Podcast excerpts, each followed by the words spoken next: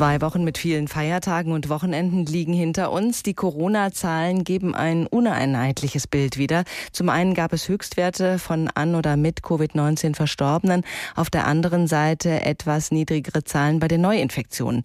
Das Problem über die Feiertage und Wochenenden waren viele Testcenter geschlossen und auch nicht alle Gesundheitsämter haben ihre Zahlen an das Robert Koch Institut weitergeleitet. Und trotzdem wollen die Ministerpräsidentinnen und Ministerpräsidenten und die Kanzlerin heute per Video Videoschalte über das weitere Vorgehen gegen Corona beraten.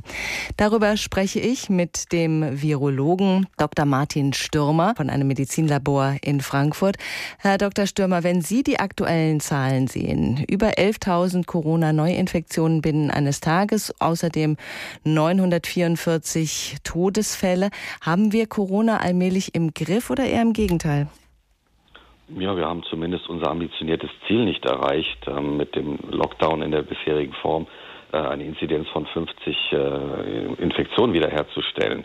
Und ähm, dementsprechend muss man eher sagen, wir haben es noch nicht im Griff und muss auch ganz ehrlich sagen, anhand der Zahlen des Zahlendurcheinanders über die Feiertage bin ich mir auch nicht sicher, ob wir wirklich auch einen sauberen Trend ablesen können, um sicher sagen zu können, es reicht äh, mit einer Verlängerung unser Ziel zu erreichen oder einer Verlängerung des Lockdowns oder wir müssen gar äh, etwas mehr auf die Bremse treten.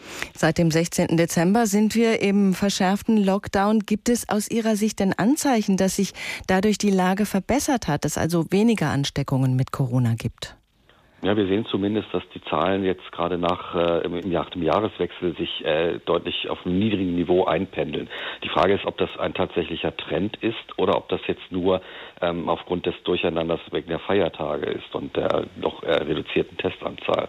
Das bleibt abzuwarten und ähm, dementsprechend ist die Datenbasis, auf der heute entschieden wird, doch auch relativ dünn. Mhm, trotzdem heißt das für Sie, Sie würden eventuell sogar für Verschärfungen im Lockdown plädieren? Ja, man muss sich überlegen, was, was wir jetzt machen. Wenn wir jetzt wieder verlängern ähm, für, sagen wir mal, zwei bis drei Wochen, ähm, dann, dann sehen wir möglicherweise tatsächlich, dass wir unser Ziel erreichen, oder wir sehen es nicht und dann haben wir fast schon Ende Januar und äh, diskutieren wieder, müssen wir nochmal verlängern oder auf die Bremse treten. Ich denke fast, dass es jetzt Zeit ist, einfach nochmal ein bisschen zu verschärfen ähm, oder vielleicht auch sogar ein bisschen mehr richtig hart auf die Bremse zu treten. Jetzt gerade die Akzeptanz in der Bevölkerung auch zu nutzen, die ja mehrheitlich auch dafür ist, zumindest zu verlängern, um dann wirklich ein adäquates äh, Ziel und eine Perspektive dann zu geben. Mhm. Verschärfen, äh, das heißt für Sie nochmal innerhalb dieses Lockdowns härtere Maßnahmen? ja, wir, wir lassen ja immer noch relativ viele Kontakte zu. Wenn man sich äh, mal im Alltag umgeguckt hat, auch im Rahmen des äh, verschärften Lockdowns, hat man doch sehr, sehr viele Menschen auch gerade beim Einkaufen zum Beispiel gesehen.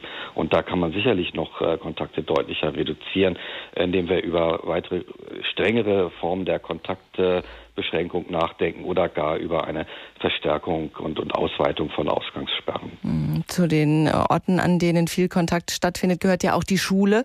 Was würden Sie da empfehlen? Ja, ich denke, dass wir da auf jeden Fall ähm, jetzt erstmal äh, den Ball flach halten sollten, um es mal etwas platt zu formulieren, sprich die Schulen weiterhin erstmal geschlossen lassen und die Kindergärten, so wie es im Prinzip ja auch die Kultusminister schon vorab ähm, diskutiert haben und dann wirklich nur ganz gezielt, wo es die Inzidenz wirklich zulässt, äh, die Schülerinnen und Schüler wieder in den Unterricht zurückzulassen. Also das klingt tatsächlich nach wenig Alternativen. Äh, es werden immer mehr Menschen in Deutschland geimpft, auch wenn es schleppend anläuft, aber es läuft. Wann glauben Sie, wird sich das positiv in der Statistik niederschlagen? Ja, es ist im Augenblick natürlich ein sehr zögerlicher Start, äh, bedingt dadurch, dass wir somit die schwierigste Bevölkerungsgruppe jetzt gerade impfen. Ähm, wenn die durch sind, wird es sicherlich schneller gehen, dass wir mehr und mehr Menschen zeitnah impfen können. Und ich rechne damit, dass wir, ähm, wenn es in den Frühling reingeht, ähm, dann langsam auch, auch ähm, einen Effekt sehen werden auf, äh, über den Pandemieverlauf.